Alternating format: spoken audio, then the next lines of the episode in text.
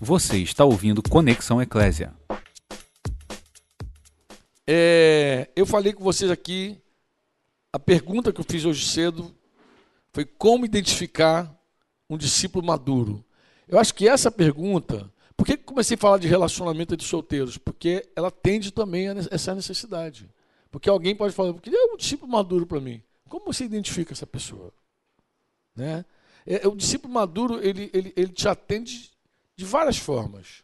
Não só para cuidar da tua vida, não só para te orientar, mas também para assumir contigo um compromisso. Né? A gente costuma dizer o seguinte: ensinados fomos por Jorge Mitian sobre isso. E Mitian tinha uma expressão assim, antes de assumir um compromisso, né? ele diz assim: devemos conhecer, confiar, mas confiar de acreditar na pessoa e se comprometer. Então, o compromisso não deve vir antes de um conhecimento. Quem assume compromisso sem conhecimento é tolo. O conhecimento é vital, a não ser, obviamente, que Deus fale contigo de forma muito clara. Porque Deus já conhece tudo e conhece a pessoa. Não sendo Deus, você tem que partir para a observação mesmo. E mesmo que você julga ter uma palavra de Deus sobre o assunto, é importante você estar sensível a observar, a ter discernimento da pessoa, porque a gente também aprende pelo discernimento. Amém? Sim ou não? E aí eu quis deixar, eu, eu vou bater aqui uma listinha para vocês. Falei do fruto, da, como ele é tridimensional. Agora eu vou fazer um, vou, vou bater uma listinha aqui que está no livro Plenitude. É o final do livro Plenitude, que foi o pedido daquele pastor lá no Conselho de Pastores em São Paulo. Ele falou, Franco, define para nós aí as características. Como eu, como eu identifico essa pessoa? Eu já falei aqui que Jesus deu algumas pistas, né? Falou que a gente deve olhar o fruto da árvore. Amém? E a gente olha também a prática de vida da pessoa, como ela vive. E segundo, terceiro, como ela reage à prova. Quando, como é que ela reage à prova? Ela, ao ser provada, ela, ela reage, ela vai para Deus, ou ao, ser, ou, ou ao ser provada, ela se afasta de Deus. Porque essa pessoa vai estar contigo do teu lado. Tanto se é para ser um esposo, uma esposa, como também para ser um líder na tua vida. Ela vai estar te, te influenciando a vida. Como é que ela reage à prova? Então, isso é um, um sinal. Mas aqui eu descrevo 10 pontos, ou 12, na verdade, eu peguei carona no livro, né? Como eram 12 verdades, eu queria falar de 10, 12 características, né? Eu, eu considerei aquelas verdades apresentadas, né? E eu, esse livro ele foi publicado em 2006, né? 2006, não, 2005, não me recordo, mas 2006 foi esse encontro lá em São Bernardo do Campo. Quando eu queria registrei essas características de um discípulo que eu julgo maduro. Julgo maduro. Quem tem um livro, Plenitude, já está tudo no finalzinho do livro. Senão você dá aquela notinha e depois vai pesquisar. Primeiro lugar, primeiro lugar, uma pessoa madura, ela vive para fazer a vontade de Deus. Ela vive para fazer a vontade de Deus. Como é que a gente sabe disso? A gente sabe porque uma criança espiritual, ela é muito egoísta ainda. Ela é muito egoísta. E sendo egoísta, ela está dividida entre fazer a vontade de Deus e a sua própria vontade. Ela ainda é dividida, tá? E um discípulo maduro não. Um discípulo maduro já tomou a decisão dele. Eu vivo para fazer a vontade de Deus. Como eu falei aqui, o dilema de um discípulo maduro, o dilema dele, qual é o dilema dele? É descobrir a vontade de Deus. Porque, como eu falei também aqui, não está escrito na Bíblia com quem você vai casar. Qual faculdade você vai cursar. Onde você vai trabalhar. Onde você vai morar. Não está escrito. E você tem que descobrir. Você viu a declaração do Vaguinho aqui para Duda, né? Como foi, né? Os sinais que Deus deu para ele foi que ele viu nela uma pessoa que amava Jesus acima de tudo, como Deus mostrou para ele eu não sei, mas mostrou para ele. Depois ele viu que ela também estava disposta a ir com ele em qualquer canto. É isso? Também. Mas aí ele. Uma pessoa que está disposta a ir para qualquer canto, Vaguinho, é uma pessoa que já decidiu viver para fazer a vontade de Deus. Não fica pensando, ah, não sei. Quem está para fazer a vontade de Deus, está para fazer a vontade de Deus. E ponto. Se você não está pronto para fazer a vontade de Deus, você ainda é criança. Espiritual. Toma leitinho. Como é que você chegou a essa conclusão, Franco? Porque a dieta de Jesus, Jesus falou, a minha comida consiste em em em fazer a vontade do Pai e realizar a sua. Se Jesus comia isso, o que, que se espera de um discípulo maduro? Que ele se alimente disso, fazer a vontade do Pai, realizar a sua obra. Se algum se diz discípulo não está pronto para fazer a vontade do Pai, é um bebê ainda, egoísta, pensando em si. Segunda característica, trabalha considerando a unidade do corpo de Cristo. Você vai entender por que, que eu digo isso. Porque um, um dos aspectos do fruto é cuidar bem da igreja. É amar as pessoas da igreja. É amar o corpo de Cristo. Não estou falando amar a sua denominação. Eu estou falando amar um cristão genuíno. Não importa onde ele está. Quando a pessoa dá um testemunho que é um filho de Deus, é teu irmão. Olha que coisa engraçada, né? A gente diz assim: Deus é nosso pai. Quantos creem que Deus é teu pai? Amém. Fala sério. Amém. Deus é teu pai também. Agora, se você descobre que Deus tem um outro filho chileno, brasileiro, sei lá, de qualquer canto, nordestino do sertão, é filho de Deus, o que, que essa pessoa é tua? Irmão. Você já percebeu como tem pessoas que com a sua própria família têm um zelo muito grande? Faz qualquer coisa pelos seus irmãos biológicos, naturais. Você acha que Deus espera menos da gente do que o zelo que a gente tem com a nossa família de sangue? Você acha que Deus espera menos?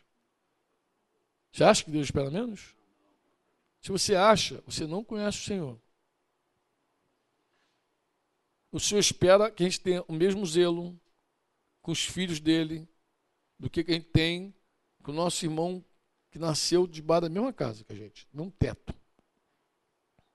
Mesmo zelo, cuidado, amor. É irmão. Se deu testemunho que é irmão, a gente trabalha sempre considerando, sempre considerando a unidade do corpo de Cristo. Amém? Você lembra como é que estava a igreja de Corinto? Dividida. Um era de Paulo, de Apolo, todo mundo. O, o, o egoísta aceita dividir. O, o maduro não aceita divisão.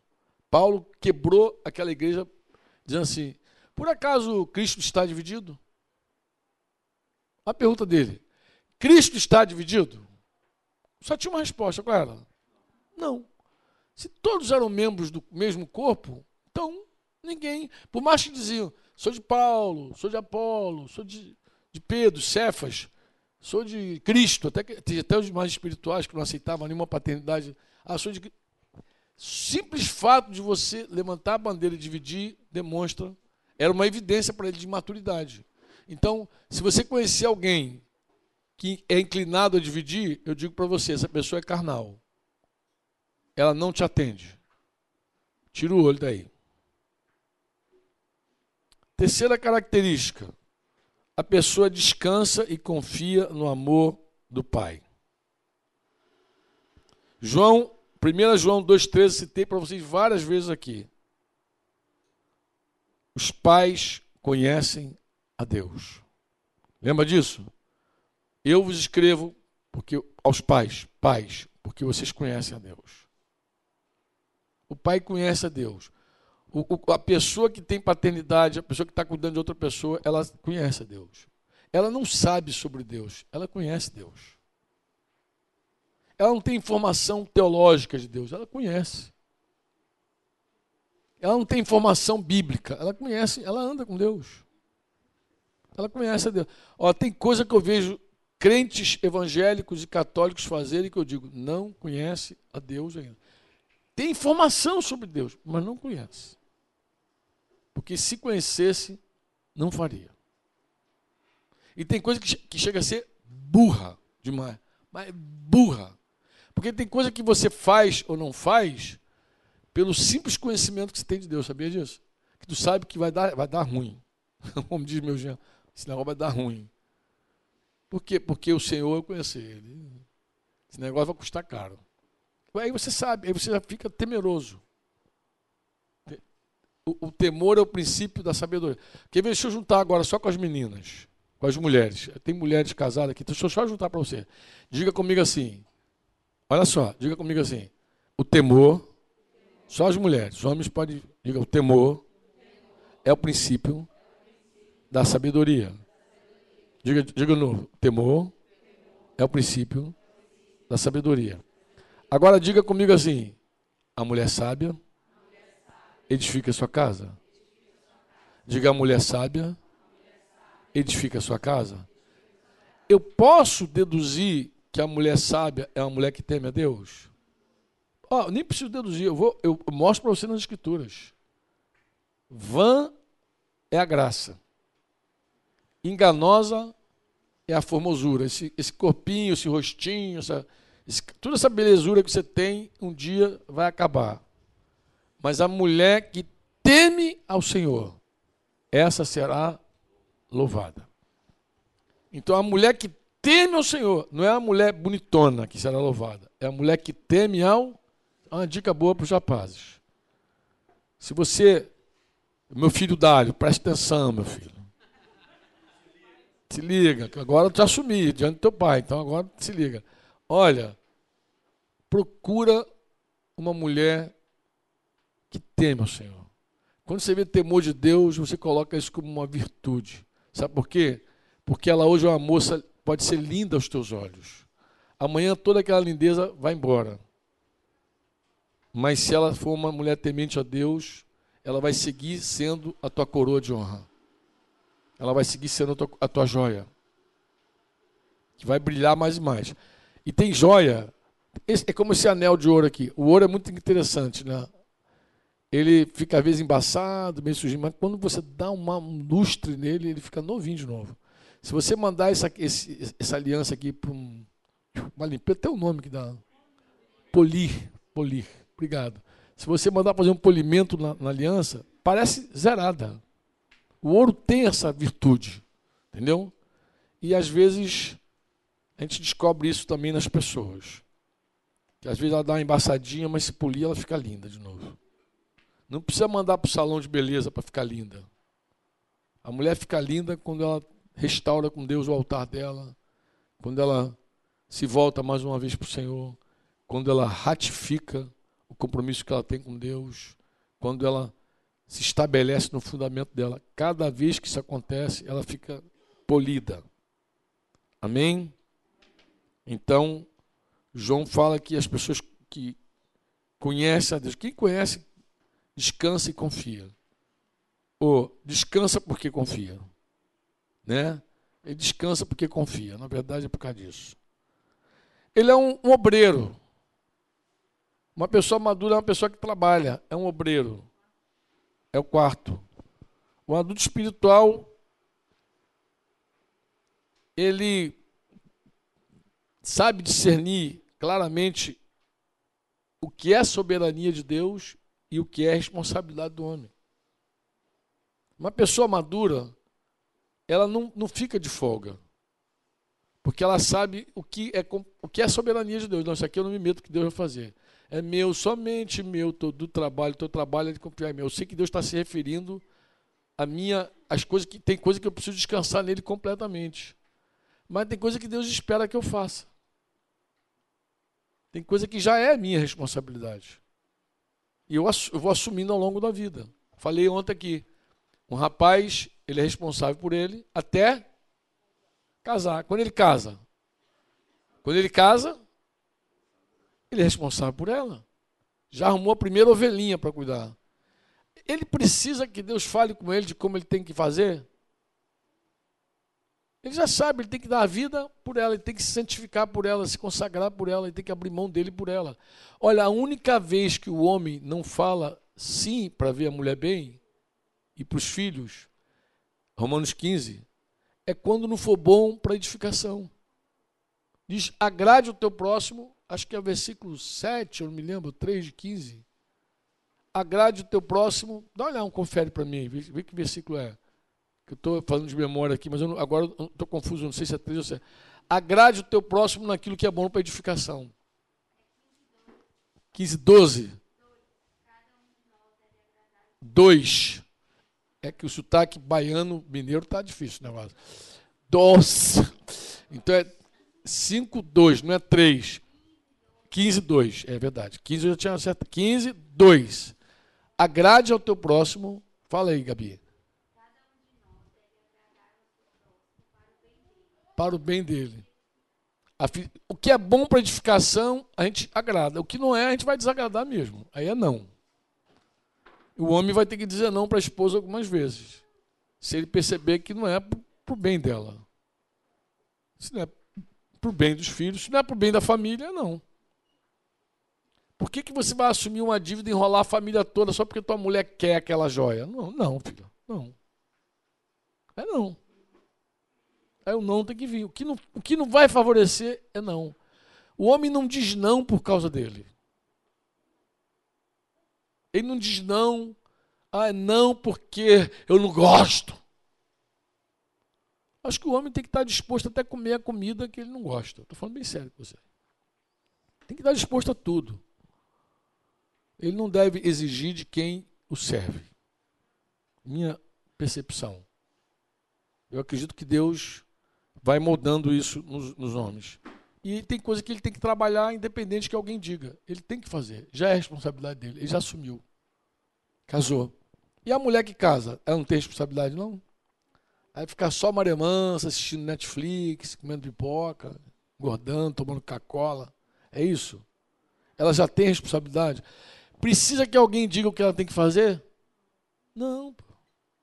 Não, já oh, eu fui pro retiro lá, a gente cantou. É meu, somente meu, todo trabalho. Eu, meu tra... Vou ficar na rede agora. Deus vai fazer tudo para mim. Não, mano. Deus vai fazer tudo. Deus, Deus vai fazer o que é dele fazer. E espera que você faça o que é teu. O que é teu é teu. Você tem que fazer. Ele é soberano. Ele cuida das coisas que não estão na tua mão. Que ele falou para você não se preocupar. Tem coisas que Jesus falou, não se preocupe com isso, deixa comigo. O pai vai cuidar desse negócio para você. Mas tem coisas que você tem que fazer, pô. Amém? Você tem um trabalho, faça-o. E faça bem. Você não trabalha para comer. Ó, a pessoa que trabalha para comer e pagar as contas, se ela ficar rica, ela para de trabalhar. É um desperdício. O trabalho é mais do que isso. Entendeu? Tem gente que trabalha para pagar as contas, que um dia se aposentar, tiver o dinheirinho, não faz mais nada na vida. Isso não é, não é, não é, é nato do, do, Filho de Deus. Porque Jesus falou assim: meu pai trabalha até agora, eu também. Então Deus trabalha. Agora a gente não trabalha porque tem que fazer com ele, trabalha porque a gente ama trabalhar. A gente ama servir. Aí tem que fazer. Alguém tem que fazer. Você diz amém ou não? Ficou um amém meio xoxo, mas vamos lá as características. Nunca se acha maduro o suficiente. Isso aqui é muito legal. Porque o que, que, é isso? Nunca se acha maduro o suficiente. Por quê, Branco? Porque a pessoa que está olhando Jesus, ele não se compara com o vizinho bêbado. Eu, quando me converti, assim, logo nos primeiros meses, eu dizia para Denise assim: Tu tem que dar graças a Deus, mulher. Levanta a mão para o céu. Olha o fulano. Fulano está aí na bebedeira traindo a mulher. Então eu fazia tudo isso, agora não faço mais. Você deveria estar grata. Gente, comparação esdrúxula. O homem não se compara com o vizinho maluco, ele se compara com Jesus. Pô. O modelo dele é Cristo. E quando o modelo é Cristo, quando é que você está pronto? Quando é que você está maduro? Mas isso é tão fundamental que você não imagina. Porque a única maneira de seguir crescendo é olhar para Cristo. Porque se você se comparar com aquela pessoa lá do teu trabalho lá que, que Aí você acha, que já está muito grande. Aí você para. A referência nossa nos faz crescer todos os dias. Todos os dias. Olhar para Jesus é um desafio para o crescimento. Quem acha que já está bom, não viu Jesus. Está olhando para outra pessoa. Vai se comparar com quem? Com o Neymar? Teve até com um irmão que eu perguntei como é que tá. Ele falou, pô, tô igual. Ele falou, ano de 2019 foi igual o Neymar. Eu falei, foi? Nem entendi. Só cai, cai, cai, cai, cara. Mandou essa pra mim, né? O ano foi, falei, teu ano foi ruim mesmo, né? Ficou no cai, cai. Foi um irmão da terra. Outra verdade sobre a pessoa madura. Ele se alimenta da palavra de Deus. Por que, que ele se alimenta da palavra de Deus? Porque o temor dele é santo. Amém? Ele é maduro e ele busca na palavra o que? O verdadeiro alimento. Verdadeiro alimento. Ele se alimenta de Jesus. E ele considera que a palavra de Deus ela é pura e verdadeira. Não tem como.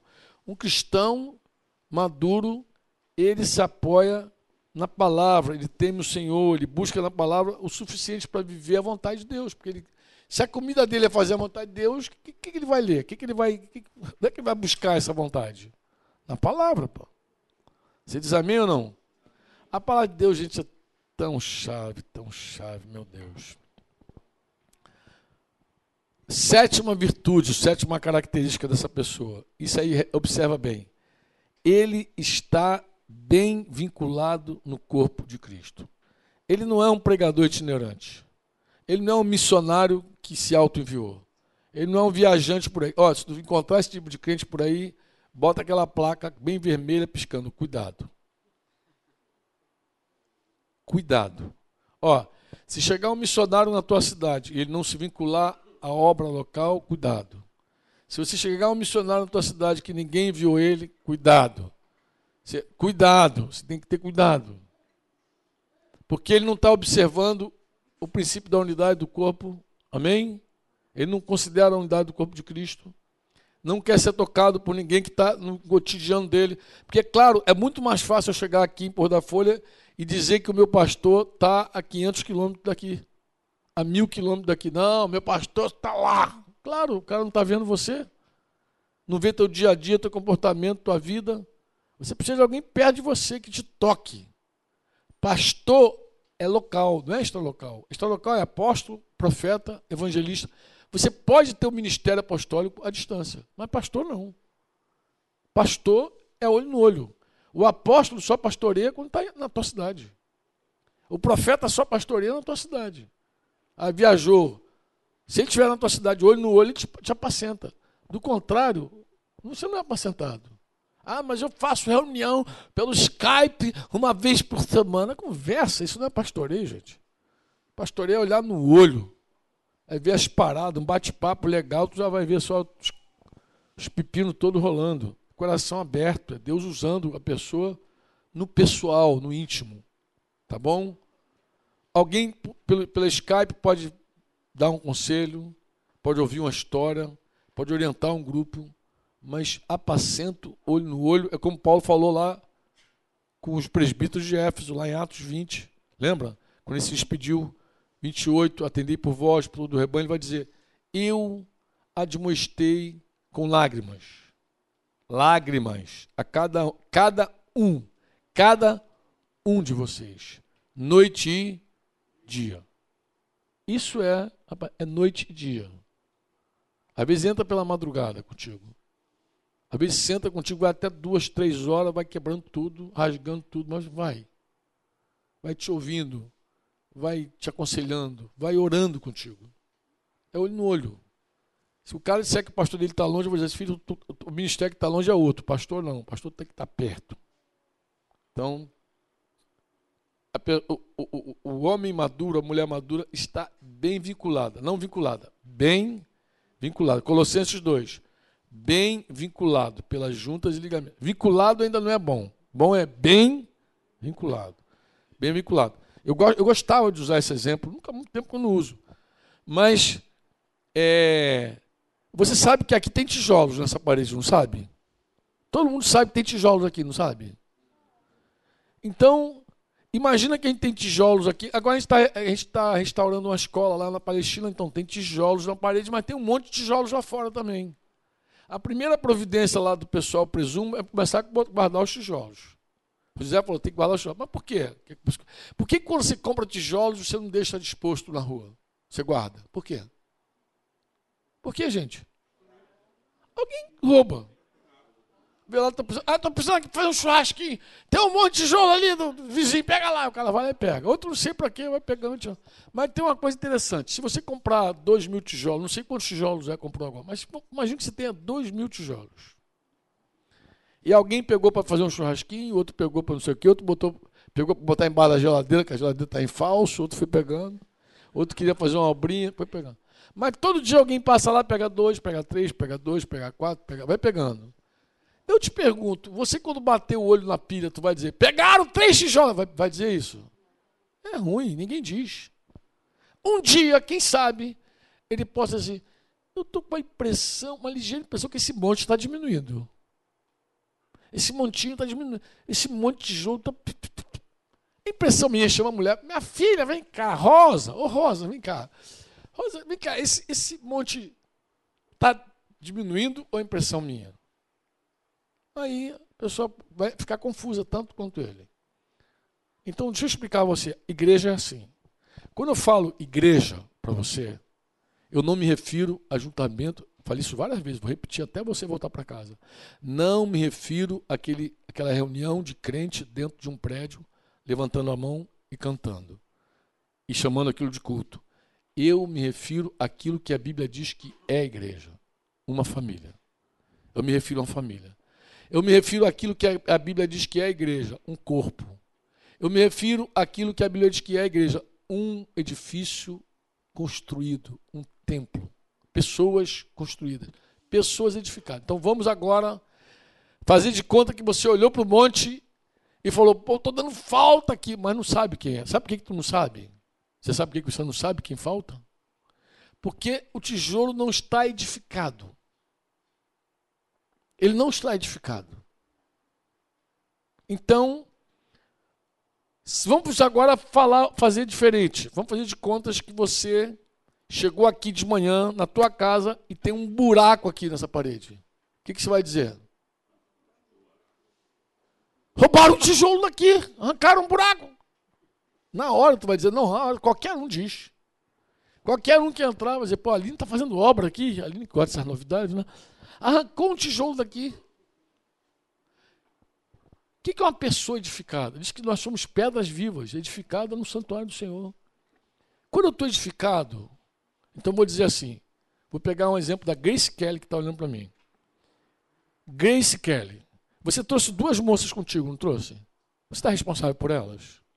E lá em Curitiba você também olha por elas? Presta conta delas? Presta conta.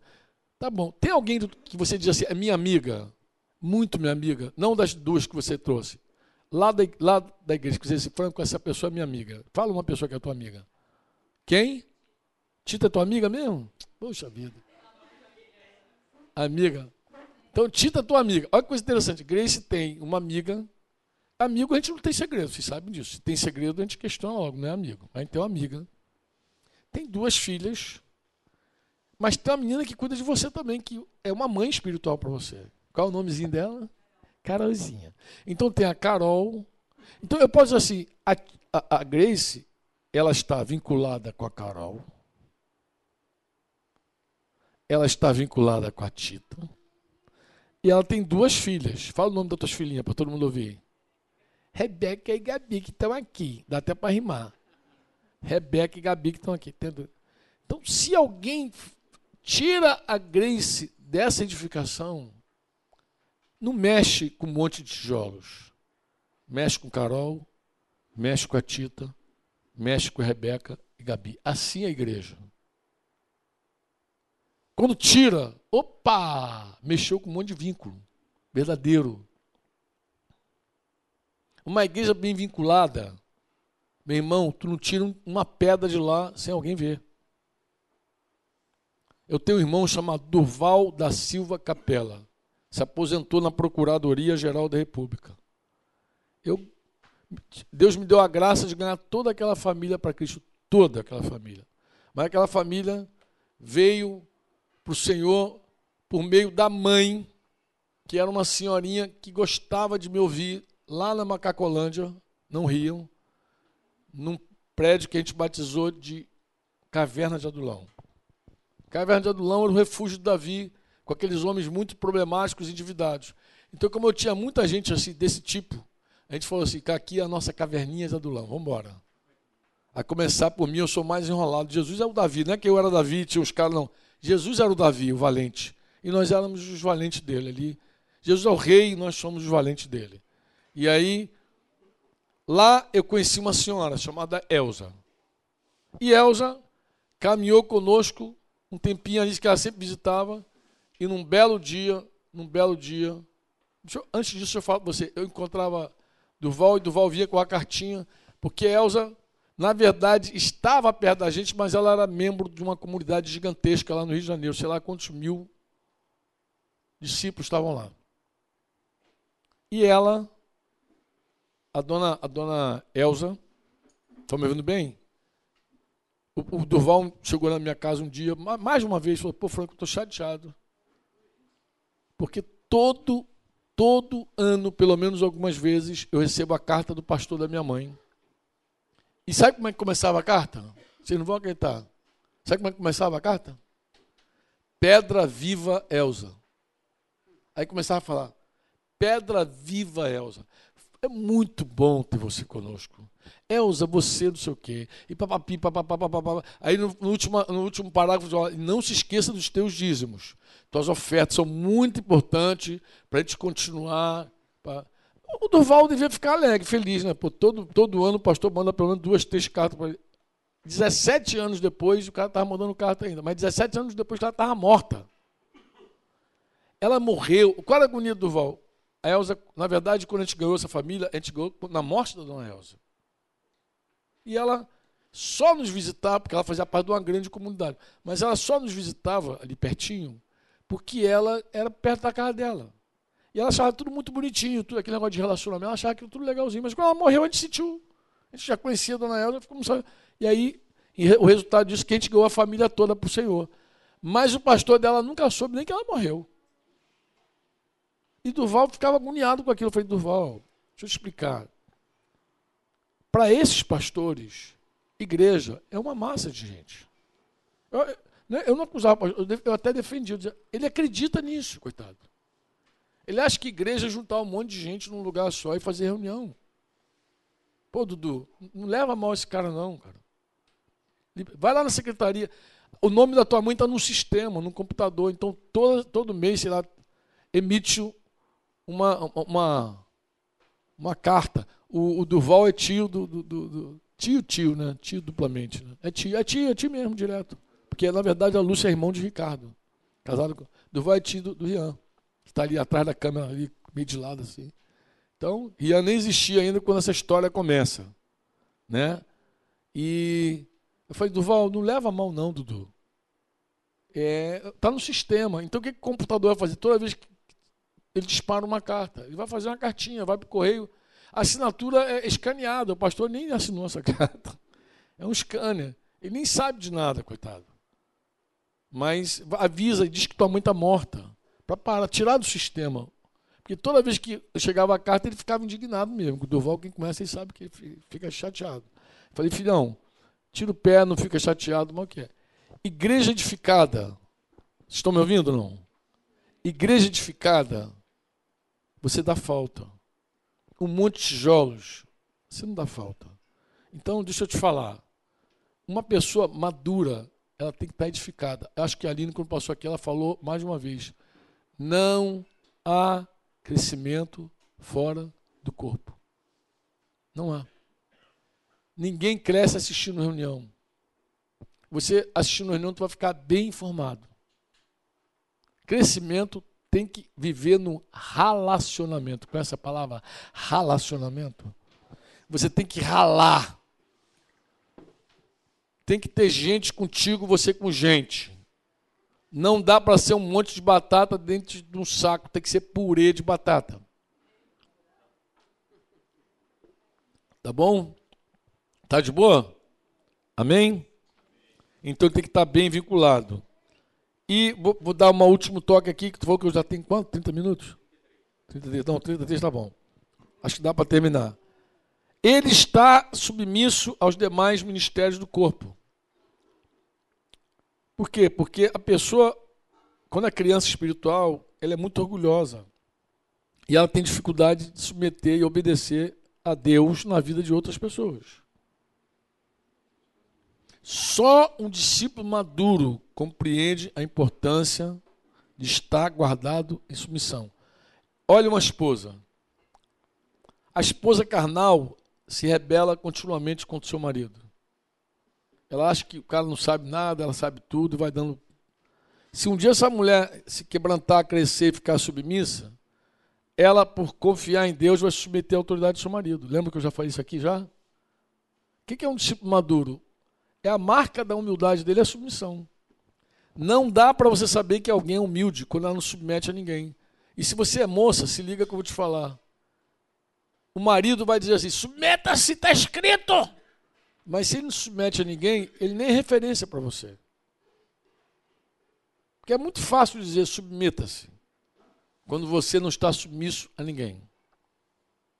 Então, uma, uma liderança madura, ela é submissa. Se não é submissa, não é madura. Se é submissa é porque ainda está na, na, carne. Ele anda na luz. Opa! Por que, que anda na luz? Por que, que a pessoa anda na, na luz? Primeiro, porque ele sabe que nas trevas não se avança. Amém? Não há, não há comunhão e não prospera. Aquele que encobre as suas transgressões jamais prosperará. Aquele que confessa e deixa alcança misericórdia. Eu nem coloquei o texto aqui, Tita. Estou vendo aqui, não sei se está assim no livro, mas talvez pudesse colocar provérbios também. Um adulto espiritual prospera na luz de Deus. Ele sabe que nas trevas não se avança. Depois de avança aqui, podia abrir o parênteses e colocar no livro o texto de provérbios. Esse que eu citei agora. Me deu branco. Aquele que cobre as suas transgressões jamais prosperará. 28, 13. Obrigado, obrigado. Aquele que confessa os seus pecados alcança misericórdia. Então eu colocasse Provérbio 28, 13. No, não, no plenitude não, no livro. É, é, é eu estou lendo aqui o Paternidade Espiritual. Porque eu acho que vai ficar. Porque eu vou colocar aqui engano por temer mais aos homens que a Deus. Eu coloco Lucas 12 no final. De 1 a 5 eu faço a referência. Mas é bom para quem estuda pegar a referência e dar uma olhada. Não, tem provérbios aqui. 10 possui a capacidade de sofrer pelo nome do Senhor. Criança não suporta sofrimento. É só você olhar a, nossa relação natural. Quem é que, tá, que sofre, pode sofrer mais, uma criança ou um adulto? Quem? Quem aguenta mais soco na cara, uma criança ou um adulto? Um adulto. Quem é que aguenta mais chicotada? Um adulto. De vez em quando uma criança tão frágilzinha, um golpe mata a criança. Só se o anjo guardar ela, porque os anjos da criança são mais fortes. Diz, diz, a, a, escritura diz que são os anjos que vê a face do Senhor continuamente. São os anjos que cuidam das crianças. Mas se o anjo não entrar em ação, meu filho, a criança é muito frágil. Muito frágilzinha. E assim são os adultos espirituais. Em geral, ele também demonstra, lembra que eu falei da prova? Que você conhece a pessoa na prova? Em geral, ele demonstra suportar o sofrimento. Não é amargar com o sofrimento. Não é se afastar de Deus. Não é resignar. Porque tem gente que não murmura, mas também não louva. Não é resignação. Eu estou falando de louvor, de compreensão, de andar com Deus. Uma pessoa que amarga quando sofre, ela ainda está sendo emancipada dos seus próprios sentimentos. Anote essa frase. Essa frase é boa. Uma pessoa que amarga enquanto sofre ainda está sendo emancipada dos seus próprios sentimentos. Ou seja, seus sentimentos ainda presidem, ainda governam. Só tem um jeito de você não amargar na dor. É você presidir sobre os seus sentimentos. Porque o que faz uma pessoa azedar é o sentimento. Aí a pessoa, estou sentindo, mas você não sabe o que eu estou sentindo. Aí, aí, ferrou, cara. Se você se ficar no sentimento, ferra tudo. Porque sentimento recente. O sentimento recente. Então você sentiu de manhã, o troço lembrou de tarde, sente de novo, lembrou de noite, sente de novo, daqui a um ano está lembrando de novo, está sentindo. Então, sentimento recente. Então, ele, ele tende a te jogar para baixo, te amargar a vida inteira. Então, como sair disso? Emancipado. Estou sentindo, mas não vai mandar em mim. Vou me alegrar no Senhor. E ponto. Amém? 11, a décima primeira para eu acabar. Essa pessoa é prática. Como é que eu sei que é prática? Hebreus fala isso. Que o adulto espiritual possui a capacidade de discernir o bem e o mal, enquanto criança não come tudo que está à mesa. Hebreus diz que só chegou à fase adulta, só chegou a fazer porque praticou. Como é que anda uma pessoa madura? Ouviu, entendeu, executou. Ouviu, entendeu, executou. Tem coisa que ela vai executar que vai doer pra caramba, mas ela faz. A hora que ela entende, é Deus, eu vou andar. Custe o que custar, eu vou andar. A hora que ela entende que é o Senhor, ela não, não titubeia. Quando você fica procrastinando, adiando, empurrando com a barriga uma decisão que você sabe que é Deus, isso só evidencia a tua imaturidade. Porque os adultos, depois tu pode ler o final de Hebreus 5, também não tem referência aqui. Eles possuem as suas faculdades exercitadas pela prática. Só é uma pessoa madura espiritual porque praticou. Isso corrobora com Mateus 7, lembra lá? Aquele que ouve e pratica, aquele que ouve e não pratica. O que ouve e pratica constrói na, na, na rocha, o que ouve e não pratica constrói na areia. Então não tem como você dizer fulano é adulto, ah, mas é teórico. Não é, não, se ele é teórico não é prático, ele não é adulto. Ele é bem informado. Ele é capaz de dizer para você tudo que Deus quer. Mas se não praticou, ele não está medindo, não estou esperando, não é a hora. Deixa eu explicar para você, tem coisa que você não espera. Eu vou, vou dar dois exemplos para você bíblico, do que esperar e do que não esperar. Vai colocar a tua oferta no altar.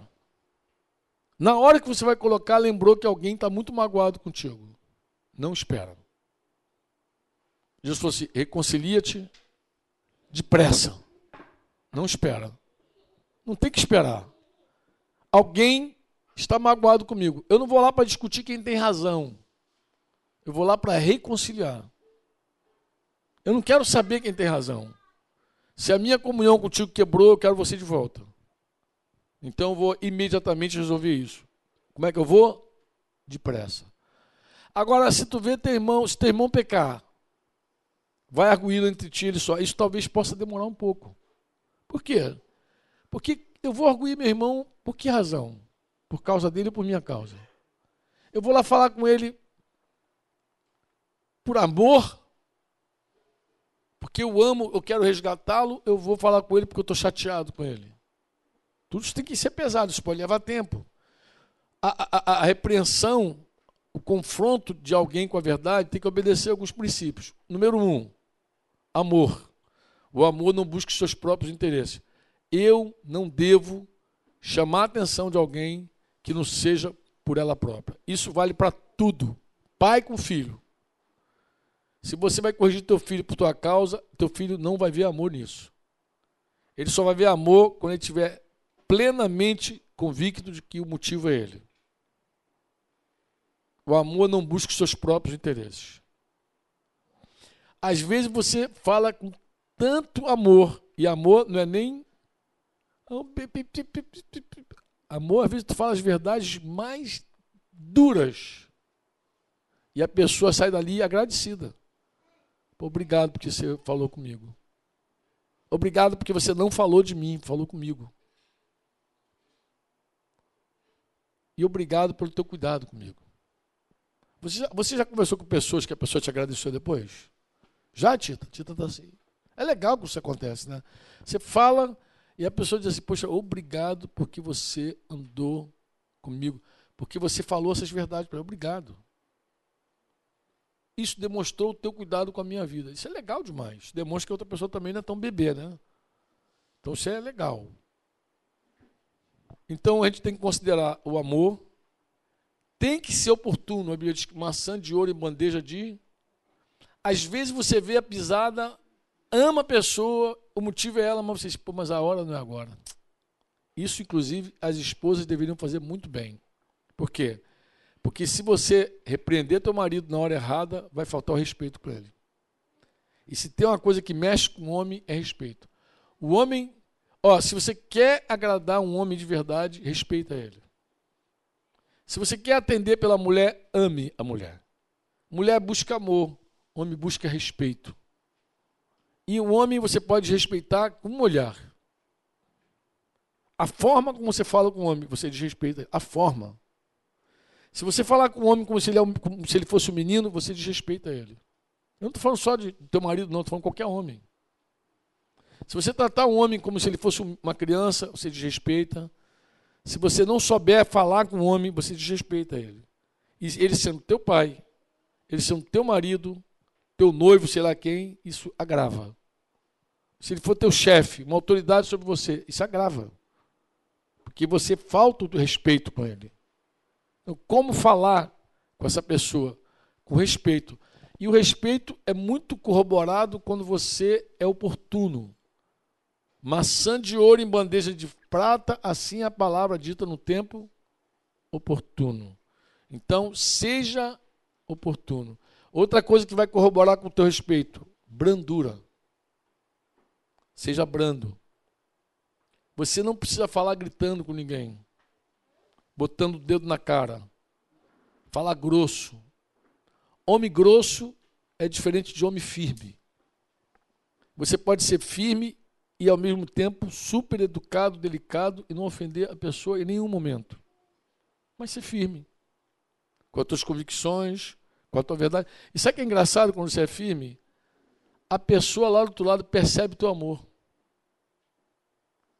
Se você for brando, oportuno, bem motivado, o Espírito Santo vai dar testemunho que o que você está fazendo não é por tua causa, o motivo não é você, tu não quer aparecer. Porque tem gente também que fala para aparecer. Mas tá comigo assim. Falo mesmo. Carioca assim, né? Falo mesmo. Fala por que que tu fala? Que motivou você a falar? O amor? Isso não é amor, é perda de tempo. Por fim,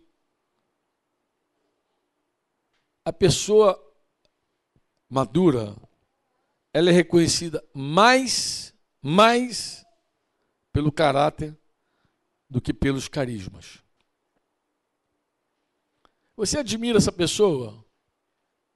Eu vou te falar por que você admira. Você admira mais ela pelo caráter dela do que pelo carisma dela. Isso também é próprio de quem é maduro, tá? Observar mais o caráter que o carisma. A pessoa canta bem, ô oh, glória, que voz linda, que dom lindo que você tem. Mas como é a vida dessa pessoa? Discursa bem, tem uma homilética maravilhosa é eloquente, quando fala, queima tudo. Mas como é o caráter dessa pessoa? Se você quer buscar maturidade, não se pressione com os carismas. Porque carisma e caráter são coisas diferentes. Dons, que são os chares, o carisma, Deus dá para qualquer pessoa e Deus usa qualquer pessoa. Necessariamente Deus não usa uma pessoa que tem caráter. Deus usa até a jumenta. Quando Deus quer fazer alguma coisa, ele faz. Deus usa incrédulo. Deus ungiu reis incrédulos para fazer cumprir o propósito dele. Então, unção não significa nada. Se Deus unge um homem igual Saul, se Deus ungiu homens por meio dos profetas, inclusive, vai lá e unge, unge fulano unge. O cara tinha unção. Saul recebeu unção. Olha, Saul recebeu uma unção tão poderosa que diz a Bíblia que no mesmo dia ele foi transformado. Ele era um pastor de jumenta e de repente ele se tornou rei de Israel. E a unção dele era inquestionável, tão inquestionável que Davi falou que não se devia tocar no ungido do Senhor. Ele tinha uma unção real. De fato, Deus ungiu. Mas um caráter que reprovou ele. Deus não reprovou Saul por causa da sua unção. Deus reprovou Saul por causa do seu caráter. Que problema tinha Saul? Deus deu. Ele era um cara desobediente, mas a desobediência dele era assim. É uma desobediência que quase a gente não vê. É assim, nós pensamos que quando obedecemos pela metade, estamos obedecendo. Obediência pela metade não é obediência, é desobediência. Saul aprovou isso. Nós pensamos que obediência tardia é obediência. Eu pensava isso também, mas não é não, verdade não. Obediência tem que ser imediato. Deus falou, faz logo. Levar anos para fazer é desobediência. É só ver um pai e uns filhinhos. A mãe chama, fulano, já vou. Fulano, já vou. Fulano, tô aqui, já tô terminado. Ele tá jogando videogame ainda, sei lá, falando o quê. Fulano, vou contar até três. Também os pais fazem isso erradamente, mas faz. Até um, quando o garoto vai, ele não obedeceu. E às vezes a gente vai, sabe como? Debaixo de vara. O, o, o, irmão me perguntou outro dia sobre a minha decisão de deixar a Força Aérea e tal. falei, irmãos, deixa eu ser franco. Eu não deixei a Força Aérea por obediência. Porque tudo que você faz debaixo de vara não é obediência. É porque a vara já está cantando e você falou: errei. Devia ter obedecido. Não era obediência. Era vara no lombo. E quando a vara canta, a gente faz. Quando, a, quando Deus pega Jonas na boca da baleia, ele cospe onde ele quiser. Aí não adianta, ah, foi lá, obedeceu. Não obedeceu nada. Deus, Deus jogou ele para fora do barco, engoliu ele e cuspiu ele na praia. Não foi obediência. Entende o que eu falo, amados? Obediência, nosso modelo de obediência é Jesus, que foi obediente até a morte morte de cruz. Ele obedeceu até o fim. Ele é o nosso maior modelo de obediência. Talvez alguém mais for obediente porque entendeu isso. Amém? Caráter e carisma confunde. Saul mais tarde revela que ele amava a glória do povo. Uma vez que ele foi rei, aquele povo o reconheceu como rei, ele queria aquele povo para ele o tempo inteiro. Como é que isso fica evidente? Em dois momentos. Primeiro, quando ele é reprovado por essa desobediência, que Deus falou para ele fazer, fez pela metade, não fez todo atrapalhado, fez o que Deus falou para não fazer. Não, ó, Saul ele, ele cometeu dois pecados interessantes. Primeiro, Deus falou: espera Samuel chegar, então Samuel vai executar. Ele não esperou Samuel. Ele resolveu. Ele achou que estava demorando, que Deus ia atrasar por meio de Samuel. E aí se precipitou. A posse antecipada uma herança, seu fim será maldito. Ele tomou a frente porque, porque viu que os soldados iam embora, ficou com medo, se antecipou. E depois deu deu uma ordem para ele executar todos. E ele poupou o rei, os gados e tal. Nesse momento, Deus falou, tirou, tirou o, o, o trono dele, o reinado dele. E ele não ficou triste porque Deus reprovou ele. Ele falou com Samuel: Samuel, fica aqui. Me honra diante dessa gente. Então o que, que ele queria? Ele queria a honra do povo. Isso também fica evidente quando Davi, voltando de uma batalha, aquelas mulheres começaram a cantar. Saul matou milhares. Davi matou dez milhares. Nessa hora ele pensou: o povo já está olhando mais para ele que para mim. Aí o amor que ele tinha por Davi virou ódio. Davi era genro dele e virou a caça dele. Ele passou a odiar e caçar. Mas por causa do povo. Ele tinha medo de perder o trono. Engraçado isso, né? A gente podia falar a tarde toda sobre isso. Mas aqui eu dou uma, pausa nas características, tá bom? São 12 características. Tem naquele livro Plenitude no finalzinho, tem todos eles. E amanhã, então, de manhã, se Deus quiser, a gente segue com esse tema.